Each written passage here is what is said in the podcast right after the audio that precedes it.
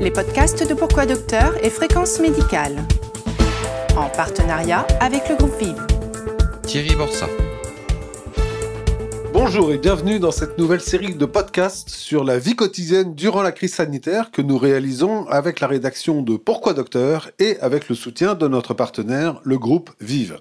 Cette crise du coronavirus, elle bouleverse la vie quotidienne de millions de personnes dans le monde entier, mais au-delà de ce qu'elle impose avec le confinement, avec les limites aux possibilités de se déplacer, de se réunir tout simplement, elle nous invite aussi à adhérer à des nouveaux modes de fonctionnement et parmi ces nouveaux modes de fonctionnement, eh bien, il y en a un qui est très partagé, c'est le télétravail. Alors, même s'il n'a concerné au plus fort de la crise depuis le printemps dernier qu'un tiers des près de 26 millions d'actifs en France, il est devenu le lot commun de nombreux salariés et des salariés qui sont d'ailleurs souvent conquis par cette organisation du travail qui leur permet de profiter de leur cadre de vie personnel et qui leur épargne souvent euh, le temps parfois perdu dans les transports. Mais euh, tout n'est pas toujours aussi rose et le télétravail, de nombreuses enquêtes et études le démontrent régulièrement eh bien, il a aussi sa face sombre, euh, charge de travail augmentée, euh, isolement, stress et parfois aussi euh, tension générée par le fait de travailler dans des logements pas prévus pour ou au milieu d'un environnement familial dont cela perturbe le fonctionnement. Alors, au moment où ce nouveau confinement impose de donner à nouveau une priorité au télétravail, nous sommes allés à la rencontre de personnes qui peuvent aider à bien vivre en travaillant chez soi. D'abord, une consultante spécialisée dans la prévention des risques psychosociaux, et puis, comme le groupe Vive est notre partenaire, nous avons interrogé l'ADRH de l'une de ces entités sur des initiatives mises en place, et un salarié qui nous racontera tous les bienfaits qu'il a retirés de la pratique du yoga, avec des cours proposés par son employeur dans le cadre de la mise en place du télétravail. Pascal Le Bastard, bonjour. Vous êtes consultante spécialisée dans la prévention des risques psychosociaux, c'est-à-dire que vous vous préoccupez de la santé et du bien-être des personnes à leur travail. Alors, au moment où la crise sanitaire relance un recours massif au télétravail, est-ce que vous pouvez nous rappeler d'ailleurs sur quel cadre réglementaire repose cette organisation du travail? Bien, disons que depuis la mise en place des ordonnances dites Macron en 2017, euh, le développement du télétravail a été facilité au sein des entreprises. Euh, actuellement, un, un, quart des salariés euh, pratiquent de façon occasionnelle ou régulière le télétravail et ça correspond bien à l'évolution du travail au sein de notre société. Quels sont les points de vigilance sur lesquels une entreprise doit s'attarder quand elle met en place le télétravail? Alors, euh, moi, j'en ai retenu cinq euh, des points sur lesquels il faudrait être particulièrement vigilant, c'est-à-dire l'environnement de travail, le lieu euh, où les gens effectuent leur travail, le matériel, leur environnement social, les outils et les ressources qui vont être mis à leur disposition. l'autonomie et la charge de travail, c'est-à-dire la maîtrise du temps, la maîtrise de la charge de travail, l'équilibre entre la vie personnelle et la vie professionnelle, les relations avec le manager et avec l'équipe, le suivi de l'activité et euh, le collectif de travail qui demande une attention très particulière parce que le télétravailleur euh, manque souvent de visibilité. Euh, puisqu'il ne vient pas sur le lieu de travail, il passe inaperçu, on peut dire parfois, ou il a le sentiment d'être inaperçu. Alors, si vous le voulez bien, on va revenir en détail sur euh, les points sur lesquels il faudrait être vigilant. Euh, le lieu où s'effectue le travail, euh, il est nécessaire d'en discuter avec le salarié ou avec l'agent, puisque bien souvent, dans la majorité des cas, ça va s'effectuer sur son domicile, hein, un environnement domestique qui devient un lieu de travail. Donc, il faut lui rappeler qu'il doit installer son lieu de travail pour pouvoir s'isoler et se mettre dans de bonnes conditions de travail afin qu'il puisse se concentrer, qu'il puisse passer des appels téléphoniques tranquillement, travailler sur ses dossiers sans être dérangé. Euh, en, quelques mots, je dirais qu'on ne peut pas installer euh, son bureau sur le coin de la table de la salle à manger ou de la cuisine, ou dans une pièce de vie, ou à côté de la machine à laver ou autre appareil qui vont faire du bruit. Mais le salarié, il peut quand même expliquer que son environnement personnel, il est parfois incompatible avec une forme de travail. Euh. Oui, il peut l'expliquer, mais l'entreprise, bien souvent, a des exigences et ces exigences sont, ont été négociées avec les partenaires sociaux à partir de chartes et d'accords qui ont été signés sur le télétravail et euh, selon les conditions de logement, certains télétravailleurs ne pourront pas accéder au télétravail. Ce ne sera pas possible. Alors, il ne faut pas oublier non plus que le télétravail ne se fait, fait, pas forcément à domicile. Le salarié peut également aller dans un espace de coworking quand il n'a pas la possibilité de s'isoler chez lui. Cette question des conditions de logement, elle semble évidemment primordiale. Euh, notamment au niveau du lieu de travail, euh, l'entreprise va demander euh, que les normes de sécurité au niveau électrique, par exemple, soient respectées, les normes de sécurité au niveau incendie, que la personne puisse quitter le lieu de la même façon que si elle était sur son lieu de travail, hein, puisque l'employeur reste responsable de la santé physique et mentale de son salarié, même s'il est en télétravail. Donc tout ça, c'est mis dans des chartes et des accords qui sont signés. Alors c'est sûr que la question du logement devient se pose réellement aujourd'hui et c'est un sujet d'actualité sur lesquels les partenaires sociaux discutent actuellement. Revenons sur les autres points de vigilance. Quels sont-ils? Alors les autres points de vigilance, vous avez le matériel, bien entendu. Euh, bon, on sait que le télétravailleur, c'est lui qui va organiser son espace et le choisir et le configurer, mais les préconisations vont être les mêmes qu'au bureau. Euh, concernant euh, le poste de travail, l'employeur peut demander un bureau d'une taille minimum, un éclairage, une aération, une fenêtre, par exemple. il va avoir des exigences en matière de sécurité électrique, comme je l'ai dit tout à l'heure. Oui, mais attendez, tout ça est très théorique. C'est impossible de s'en assurer. Alors, si, ça peut être vérifié puisque euh, les partenaires sociaux peuvent avoir accès, euh, bien entendu, avec l'accord du salarié, sur les lieux du travail. Tout comme le médecin du travail doit pouvoir aller rencontrer le salarié sur son lieu de travail si celui-ci l'accepte, bien entendu.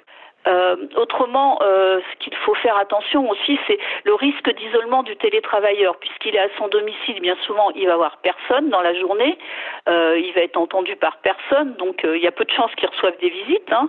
alors certes, ça va lui permettre de mieux se concentrer et de gagner en productivité, puisque l'interruption des tâches n'aura pas lieu, mais le manque de contacts sociaux directs peuvent générer de la souffrance. Donc là également, il faut être vigilant sur le problème de l'isolement autre, autre point de vigilance, ce sont les outils et les ressources, donc les outils qu'on va lui donner pour travailler, c'est-à-dire le matériel informatique qui va être mis à sa disposition, être certain qu'il aura bien euh, euh, un bon réseau pour travailler, qu'il pourra utiliser euh, le portable par exemple, avoir accès aux visioconférences, donc, parce que ça va être le, seul lien que le télétravailleur aura avec son équipe et avec son manager. Tout passera par les technologies, euh, euh, les nouvelles technologies. Donc, euh, ce qui est important, bien souvent, c'est que les entreprises mettent en ligne, en place des hotlines informatiques qui vont pouvoir répondre très très rapidement au télétravailleur qui va rencontrer des difficultés. C'est un point de vigilance, il faut faire attention à ça, et c'est important parce que c'est rassurant pour le télétravailleur de savoir qu'il peut s'appuyer sur une hotline. Hein, de dépannage. Euh, et puis il faut également s'assurer qu'il a bien accès à tous les applicatifs et euh, qu'il ait accès euh, aux applicatifs de l'entreprise comme s'il était au bureau, qu'il puisse avoir accès à ses dossiers de façon à ce qu'il puisse travailler dans d'aussi bonnes conditions que s'il était au bureau. Ce qu'il faut regarder également, c'est l'autonomie, puisque c'est lui qui va gérer ses priorités. alors, pour certains, devoir s'organiser euh, seul, euh, c'est super. Hein. Ils vont vivre ça avec euh, beaucoup de créativité et ça va être bien vécu. Mais pour certains autres, ça peut être une source de stress. Parfois, il faut accompagner, former le télétravailleur sur la gestion de son temps et sur la régulation de sa charge de travail. Des formations peuvent être nécessaires.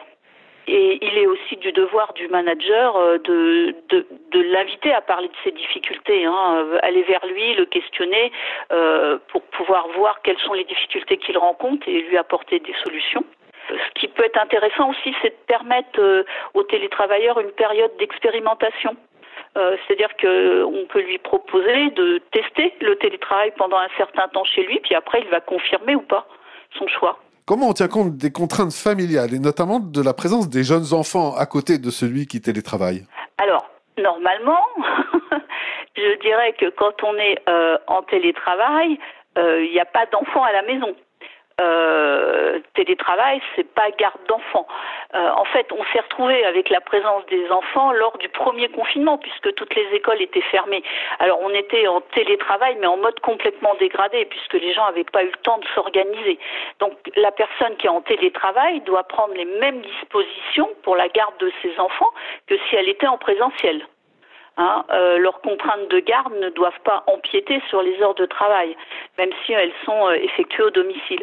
Ce qu'on qu'on conseillerait aux gens, c'est de mettre en place euh, des rituels. par exemple, bah, je m'isole dans telle pièce, c'est mon bureau et je ne suis pas joignable. Il faut que les enfants le sachent. Hein. Euh, bon, pendant la période de confinement, les entreprises ont fait preuve de beaucoup de bienveillance hein, en acceptant de revoir la charge de travail à la, à la baisse, en étant plus souple sur les horaires de joignabilité. Hein, euh, plutôt joindre les gens pendant la sieste des tout petits, par exemple. Euh, ils ont conseiller aux parents de mettre en place des routines avec des heures de travail et des heures de jeu, ce qui permettait aussi euh, de réaliser le soutien scolaire qu'il y avait à faire. Hein. Euh, et ça, ça, permettait de mettre en place un cadre qui était rassurant à la fois pour les enfants et qui permettait aux parents de mieux s'organiser. Euh, donc c'est vrai que pendant cette période, les entreprises ont accepté que les gens euh, adaptent leur planning. Euh, maintenant, moi qui côtoie des gens qui sont en télétravail, notamment pour des grands groupes, ils ont des heures de joignabilité euh, qui ont été euh, négociées dans les, les, accords. Et pendant ces heures-là, ils sont connectés pendant toute la période horaire. Et ils sont joignables pendant ce, ce moment-là. Alors le télétravail, il est encore très lié à la crise sanitaire, mais est-ce que cette crise va être un accélérateur de cette organisation? Oh bah, maintien, oui, pour, je, je, pense que c'est une nouvelle forme de travail. Alors, euh, ça, ça, va permettre de développer encore plus le télétravail. Euh, par contre, moi, je pense également qu'il est bon qu'il y ait des journées de présentiel obligatoires. Euh, je dirais que quand on, il vaut mieux éviter le télétravail cinq jours par semaine. Il faut que les gens puissent se rencontrer, puissent échanger en présentiel, parce que euh, chaque euh, travailleur a besoin de un sentiment d'affiliation sociale, de faire partie d'un groupe, et c'est absolument en présentiel que ça se passe. Alors en présentiel, mais aussi à travers euh, des projets partagés. Hein. La, cohésion des équipes peut se faire aussi à travers des projets partagés. Euh, faire travailler les gens ensemble, ça va permettre de mieux nouer les équipes et d'avoir une meilleure cohésion. Le, le, risque quand on est en télétravail, c'est le délitement de, de cette cohésion d'équipe. Hein. Donc euh, il faut mettre en place des réunions. Euh, il faut, renouer avec les rituels. Il faut que le manager renoue avec des rituels et qu'il assure euh, un rythme de réunion et d'échange, d'occasion d'échange aussi nombreux que si on était en, en, présentiel. Hein. En télétravail, je dirais que le manager doit passer encore plus de temps pour animer ses équipes, favoriser également des réunions où chacun va pouvoir s'exprimer sur ses conditions de travail et les difficultés qu'il va rencontrer pouvoir faire en sorte que les gens puissent échanger sur les, équipes, sur les métiers, mais également prévoir des réunions individuelles informelles, euh, tout simplement pour s'enquérir euh, de, la santé au travail du télétravailleur. Parce que euh, comme il n'est pas visible, il peut cacher des choses. Il peut y avoir développement d'addiction et on peut, en tant que manager, complètement passer à côté. Beaucoup d'enquêtes soulignent euh, le malaise, notamment les problèmes psychologiques hein, que rencontrent les, ceux qui sont en télétravail. Il faut quand même en tenir compte. Oui, oui, c'est vraiment quelque chose à prendre en compte. Euh, bien souvent, ça, vient d'une surcharge de travail par, et euh, c'est aussi lié au fait que les gens ne font pas la, coupure entre leur vie personnelle et leur vie professionnelle. Quand, vous vous rendez sur votre lieu de travail, cette coupure, elle se fait automatiquement. Euh, quand vous restez à la maison, si en plus vous n'avez pas un espace dédié, euh, il est plus difficile. Euh, la vie professionnelle peut facilement empiéter sur la vie personnelle et vice versa. Hein. On, peut voir des télétravailleurs qui vont prendre une pause dans la journée et puis pour pallier à cette pause et rattraper le travail qui n'a pas été fait, ils vont travailler dans la soirée ou le week-end. Et puis petit à petit, cette habitude va se prendre et pour meubler ce, cet espace-temps qu'ils auront pris l'habitude de prendre, ils vont augmenter leur charge de travail. Et c'est là que les gens euh, vont se retrouver en situation de mal-être. Donc euh, la, la, gestion du temps en télétravail est très très très importante. Merci Pascal Le Bastard de cet éclairage, mais au-delà de ces données générales sur le télétravail, il y a dans beaucoup d'entreprises des traductions très concrètes euh, de ces règles de bonne conduite, pourrait-on dire, qu'il faut suivre lorsque ce mode de fonctionnement se met en place. Et nous avons contacté la DRH d'une des entités de notre partenaire, le groupe Vive, pour voir quelles initiatives avaient été prises dans son entreprise. Euh, Elodie Césarine, vous êtes donc DRH de la MGFI, et ces grandes règles pour que le télétravail fonctionne bien, comment les avez-vous traduites? Alors énormément d'accompagnement. Euh, donc, à mon sens, hein, lorsqu'une entreprise décide de généraliser le télétravail, on doit accompagner effectivement nos collaborateurs pour limiter l'impact de ce télétravail sur, leur santé. prenons par exemple l'équipement du télétravailleur ou encore le droit à la déconnexion. C'est un, réel problème en situation de télétravail forcé puisque aujourd'hui nos salariés télétravaillent 5 jours sur 5. alors qu'est-ce qu'on a fait? On a mis en place un certain nombre de choses hein, depuis le, enfin très vite. on a mis en place des webinaires. Euh, donc nos collaborateurs ont pu consulter euh, ces webinaires euh, très rapidement. Donc je vais vous donner quelques exemples. par exemple, préserver son équilibre perso et pro en période de confinement. Donc on a déployé ça très vite. rééquilibrer aussi son équilibre perso et pro. On a eu deux webinaires. On a mis en place aussi du yoga en ligne.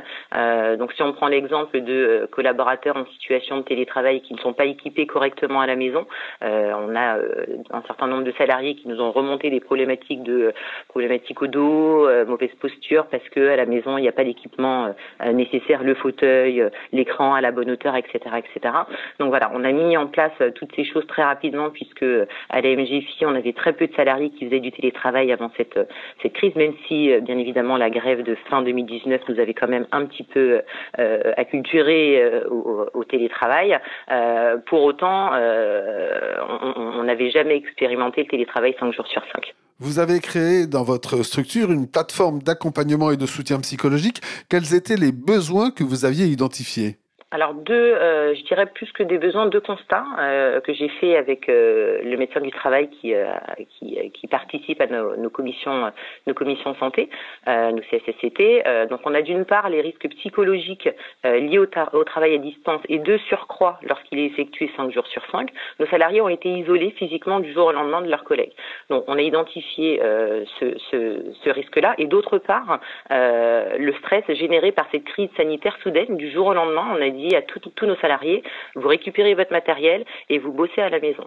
Euh, partant de ces deux constats-là, on a réfléchi à, des mesures d'accompagnement. Il m'a semblé évident euh, qu'il fallait euh, faire appel à des professionnels, puisque bien évidemment les collaborateurs se rapprochent des RH ou de la médecine du travail pour échanger sur différentes problématiques. Pour autant, nous ne sommes pas des professionnels. Et lorsque l'on a décidé de mettre en place cette cellule de soutien psychologique, hein, donc je ne sais pas si je peux la citer, euh, on, savait qu'au bout du fil, nos collaborateurs auraient des professionnels. Est-ce que cette plateforme, elle est beaucoup utilisée par vos salariés?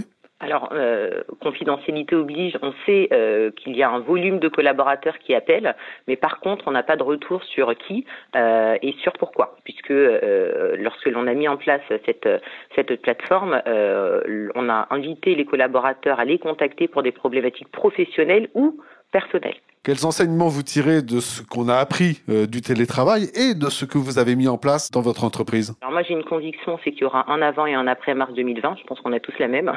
Euh, on a lancé un projet euh, en juin, euh, juin 2020 qui s'appelle Travailler demain à la MGFI. Euh, c'est un projet qui, couvre quatre leviers importants à mon sens. Le télétravail c'est bien, c'est très bien. pour autant, il faut bosser, il faut travailler sur un certain nombre de leviers qui sont à mon sens hyper importants. La QVT le bien-être, la performance, les modes de fonctionnement, euh, comment on interagit avec ses collègues à distance et, euh, et surtout l'environnement de travail. Si on ne bosse pas, on ne travaille pas sur ces quatre leviers, euh, à mon sens, on, peut in fine avoir à gérer des situations de stress de collaborateurs qui ne se sentiraient pas à l'aise dans ce mode de fonctionnement. Donc tout cela montre que lorsque le travail, télétravail pardon, est préparé, réfléchi, accompagné, eh bien beaucoup de difficultés peuvent être évitées et mieux que cela, c'est même parfois l'occasion d'introduire des innovations dans sa vie quotidienne, comme l'a fait Michael Aboukaya, responsable de communication, qui a, un peu grâce au télétravail, découvert les charmes de la pratique régulière du yoga. Alors Michael, racontez-nous comment vous avez trouvé ce moyen de vous détendre pendant vos journées de télétravail. Alors en fait, avec le confinement, on s'est tous retrouvés du jour au lendemain euh, euh, chez nous, assis sur une chaise 8 heures par jour. Et très vite, s'est imposé l'idée qu'il fallait bouger. Et, avec euh, les piscines fermées, une obligation de, à la fois de rester à la maison sans pouvoir faire de sport à l'extérieur. Euh, c'est vrai que quand la MGFI a proposé des cours de yoga euh, à distance, je me suis dit que c'était peut-être l'occasion euh, de m'y mettre. Et c'est là que j'ai découvert cette discipline que je connaissais pas. Et je me suis rendu compte qu'on pouvait rester chez soi tout en s'évadant, en faisant bouger son corps et en plus en se relaxant. Mais concrètement, comment vous pratiquez cet exercice à distance? Alors oui, euh, en fait, dans, dans l'espace que je me suis aménagé pour télétravailler, euh, ben, j'ai le, les deux petits mètres carrés euh, nécessaires à, à, la mise en place d'un tapis. Hein. Il faut juste un tapis un peu de, et un peu de calme. Et effectivement, on a Carolina, une professeure de yoga expérimentée qui est, qui est en ligne et qui propose deux choses, soit des, des cours en direct, hein, donc on a des rendez-vous, alors entre midi et deux, pendant 45 minutes. Donc on, au moins on a l'impression un peu de communier avec les autres, de sentir la présence des autres. Et puis par ailleurs, elle a mis sur son site bah, toutes les vidéos qui sont, toutes, toutes, les sessions sont enregistrées, ce qui fait que ça donne une sorte de bibliothèque de, de, de, de vidéos avec euh, bien sûr des, des, sessions plus ou moins difficiles, douces ou, ou, ou un peu toniques, ce qui permet d'y revenir euh, au moment où on veut. Donc il y a, y a à la fois le live et puis les sessions enregistrées. Jusqu'à maintenant, vous en avez retiré quoi comme bénéfice? Alors la première chose, c'est que dans un contexte de confinement et de télétravail, un, ça permet de bouger et c'est pas rien. Euh, deux, je me suis rendu compte que j'étais beaucoup plus détendu euh, après la pause déjeuner, parce que justement, euh, euh il y a eu pendant cette, cet intermède, euh, j'ai pu, j'ai pu faire ce, ce, cours de yoga. Et, et une fois encore, c'est à la fois, c'est ça qui est extraordinaire, et le corps, mais aussi l'esprit en termes de, de, relaxation. Et ça permet surtout une transition. Sinon, on a un tunnel de 8 heures de travail non-stop devant un écran, c'est terrible. Et ça permet vraiment de, de, de, casser cette, ce, ce, ce, ce tunnel et en plus avec une parenthèse relaxante. Est-ce que c'est une pratique que vous euh, conseilleriez à vos collègues? Alors moi, si j'étais médecin du travail, je le prescrirais de façon obligatoire, hein, presque. Non, mais au-delà de la boutade, je pense que véritablement, euh, euh, c'est maintenant que je le pratique, je me dis, mais ça aurait dû exister avant. C'est-à-dire que euh, tout le monde a gagné, le salarié euh, peut bénéficier de cours gratuits, en l'occurrence c'est gratuit pour nous, et, et l'employeur, il a un salarié qui est plus détendu, qui est plus reposé, est forcément moins stressé. Euh, on sait tous que derrière, ça veut dire aussi euh, plus de présentéisme euh, et moins d'absence et, et, des salariés en meilleure forme. Et je pense qu'un salarié qui est bien dans son job, bah forcément, il reste plus longtemps aussi dans son entreprise. Voilà donc une conclusion très positive sur ce sujet du télétravail. Nous arrivons au terme de ce podcast et je vous retrouverai la semaine prochaine sur Pourquoi Docteur pour un nouveau rendez-vous sur la vie quotidienne durant la crise sanitaire. Merci de votre fidélité. À bientôt.